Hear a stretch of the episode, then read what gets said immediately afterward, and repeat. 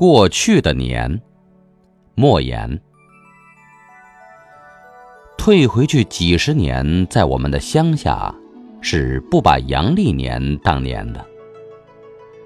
那时，在我们的心目中，只有春节才是年。这一是与物质生活的贫困有关，因为多一个节日，就多一次奢侈的机会。当然，更重要的。还是观念问题。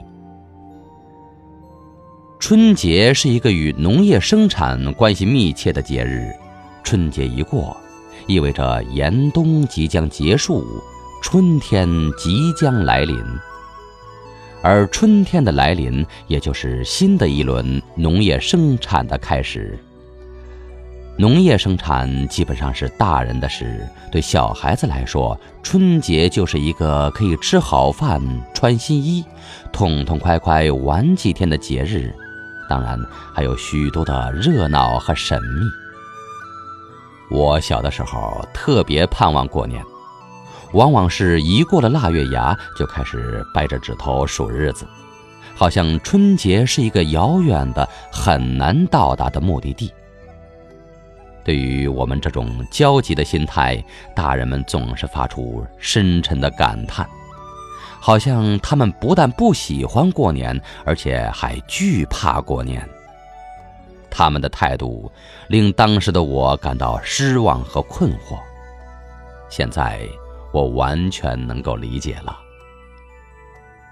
我想，我的长辈们之所以对过年感慨良多。一是因为过年意味着一笔开支，而拮据的生活预算里往往没有这笔开支；二是飞速流逝的时间对他们构成的巨大压力。小孩子可以兴奋地说：“过年了，我又长大了一岁。”而老人们则叹息：“哎，又老了一岁。”过年意味着小孩子正在向自己生命过程中的辉煌时期进步，而对于大人，则意味着正向衰朽的残年滑落。熬到腊月初八，是盼年的第一站。这天的早晨要熬一锅粥，粥里要有八样粮食，其实只需七样，不可缺少的大枣算一样。据说，在解放前的腊月初八凌晨，庙里或是慈祥的大户都会在街上支起大锅施粥，叫花子和穷人们都可以免费喝。我曾经十分的向往着这种施粥的盛典，想想那些巨大无比的锅支设在露天里，正麻袋的米豆倒进去，粘稠的粥在锅里翻滚着，鼓起无数的气泡。浓浓的香气弥漫在凌晨清冷的空气里。一群手捧着大碗的孩子们排着队，焦急地等待着，他们的脸冻得通红，鼻尖上挂着清鼻涕。为了抵抗寒冷，他们不停地蹦跳着，喊叫着。我经常幻想着，我就在等待着领粥的队伍里，虽然饥饿。虽然寒冷，但心中充满了欢乐。后来，我在作品中数次描写了我想象中的施粥场面，但写出来的远不如想象中的辉煌。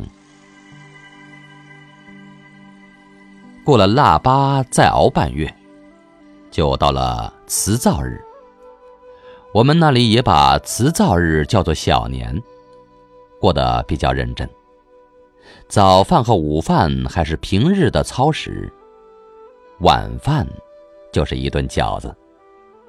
为了等待这顿饺子，我早饭和午饭吃的很少。那时候我的饭量大的实在是惊人，能吃多少个饺子就不说出来吓人了。辞灶是有仪式的，那就是在饺子出锅时。先盛出两碗供在灶台上，然后烧半刀黄表纸，把那张灶马也一起焚烧。焚烧完毕，将饺子汤淋一点在纸灰上，然后磕一个头，就算是祭灶完毕。这是最简单的。比较富庶的人家，则要买来一些关东糖供在灶前，其意大概是让即将上天汇报工作的灶王爷尝点甜头，在老天爷面前多说好话。也有人说是用关东糖粘住灶王爷的嘴，这种说法不近情理。你粘住了他的嘴，坏话固然是不能说了，但好话不也受不了了吗？祭完了灶，就把那张从灶马上裁下来的灶马头贴在炕头上。所谓灶马头，其实就是一张农历的年历表，一般都是拙劣的木板印刷，印在最廉价的白纸上。最上边印着一个小方脸、生着三绺胡须的人，他的两边是两个圆脸的女人，一猜就知道是他的两个太太。当年我就感到灶王爷这个神奇的很多矛盾之处，其一就是他整年累月的趴在锅灶里，受着烟熏火燎，肯定是个黑脸的汉子。乡下人说某人脸黑，看你像个灶王爷似的，但灶马头上的灶王爷脸很白，灶马头上都印着来年几龙治水的字样。一龙治水的年头主涝，多龙治水的年头主旱。人多乱，龙多旱，这句俗语就是从这里来的，其原因与三个和尚没水吃是一样的。过了辞灶日，春节就迫在眉睫了，但在孩子的感觉里，这段时间还是很漫长。终于熬到了年除夕。这天下午，女人们带着女孩子在家包饺子，男人们带着男孩子去给祖先上坟。而这上坟其实就是去邀请祖先回家过年。上坟回来，家里的堂屋墙上已经挂起了家堂轴子，轴子上画着一些冠冕堂皇的古人。还有几个像我们在忆苦戏里见到过的那些财主家的戴着瓜皮小帽的小崽子模样的孩子，正在那里放鞭炮。轴子上还用墨线漆好了许多的格子，里面填写着祖宗的名讳。轴子前摆着香炉和蜡烛，还有几样贡品，无非是几颗糖果、几叶饼干。讲究的人家还做几个碗，碗底是白菜，白菜上面摆着几片油炸的焦黄的豆腐之类。不可缺少的是要供上一把斧头，取其谐音“福”字。这时候如果有人来借斧头，那是要遭极大的反感的。院子里已经撒满了干草，大门口放一根棍子。据说是拦门棍，拦住祖宗的骡马不要跑出去。那时候不但没有电视，连电都没有。吃过晚饭后，还是先睡觉。睡到三星正晌时，被母亲悄悄地叫起来。起来穿上新衣，感觉到特别神秘，特别的寒冷，牙齿嘚嘚的打着颤。家堂轴子前的蜡烛已经点燃，火苗颤抖不止，照耀的轴子上的古人面孔闪闪发光，好像活了一样。院子里黑得伸手不见五指，仿佛有许多的高头大马在黑暗中咀嚼谷草。如此黑暗的夜，再也见不到了。现在的夜不如过去黑了。这是真正的开始过年了，这时候绝对不许高声说话，即便是平日里脾气不好的家长，此时也是柔声细语。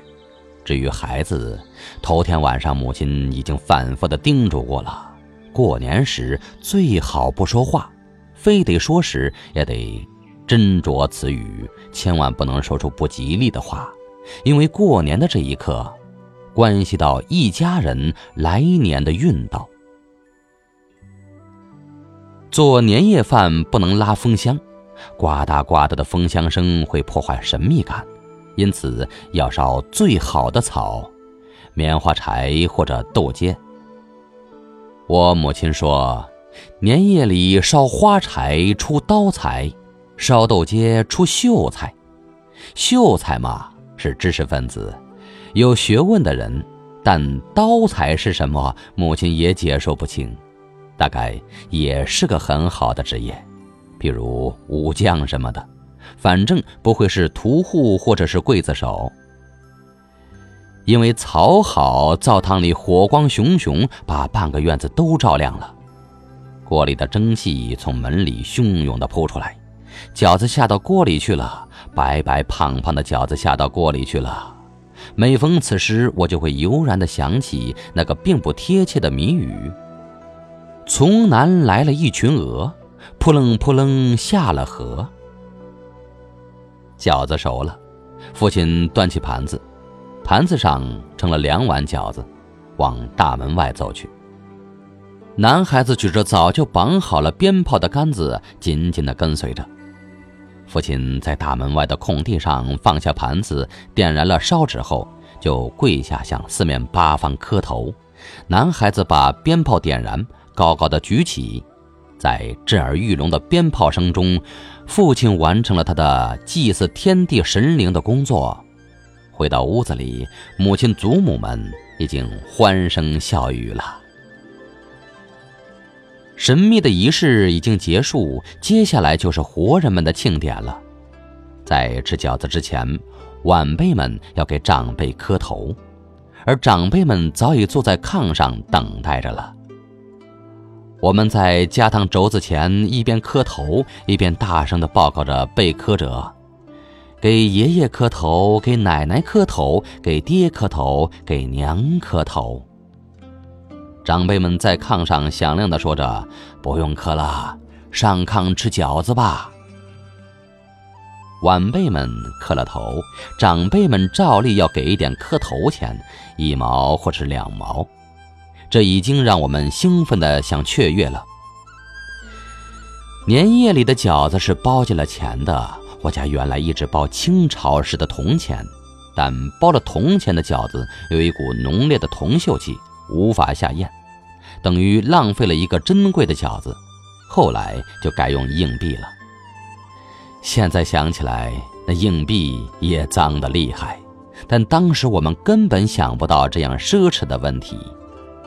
我们盼望着能从饺子里吃出一个硬币，这是归自己所有的财产呐。至于吃到带钱饺子的吉利，孩子们并不在意。有一些孝顺儿媳，白天包饺子时就在饺子皮上做了记号。夜里盛饺子时，就给公公婆婆的碗里盛上带钱的，借以博得老人的欢喜。有一年，我为了吃到带钱的饺子，一口气吃了三碗，钱没吃到，结果把胃撑坏了，差点儿要了小命。过年时还有一件趣事不能不提，那就是装财神和接财神。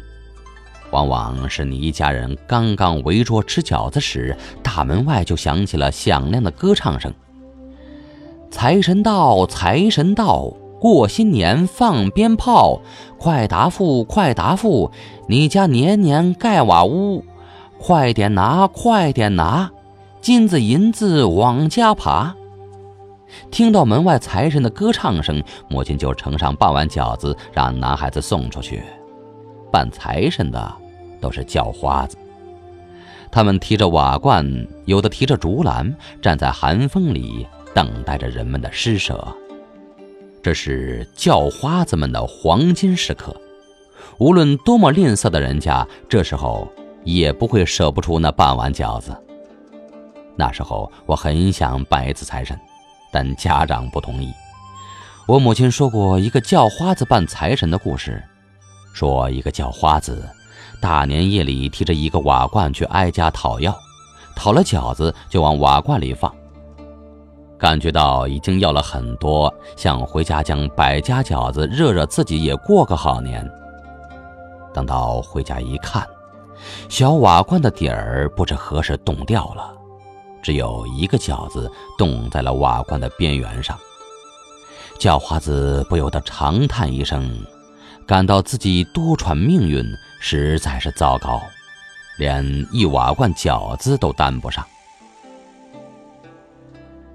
现在如果愿意，饺子可以天天吃，没有了吃的吸引，过年的兴趣就去了大半。人到中年，更感到时光的难留。每过一次年，就像敲响了一次警钟。